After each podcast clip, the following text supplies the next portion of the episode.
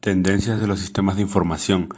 La información es lo más importante para una empresa y eso lo saben muy bien los encargados de administrar las bases de datos, pero actualmente las empresas o proveedores de las bases de datos están tomando en consideración también a otros ramos, no solo a las empresas, sino gobierno, los hospitales, instituciones educativas e incluso el usuario en general.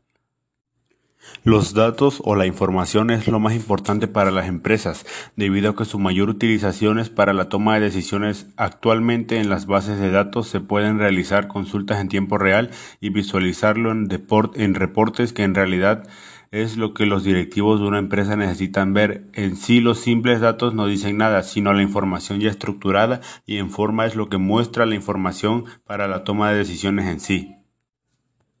La expectativa del futuro de las bases de datos se proyecta a la manipulación de bases de datos por medio de todos los dispositivos móviles, con acceso a la red.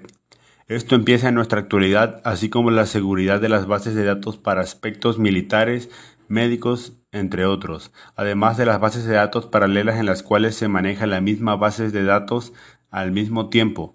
Las bases de datos en memoria principal, la cual se ubica en la memoria principal, lo que elimina o al menos disminuye la necesidad de las operaciones de entrada y salida.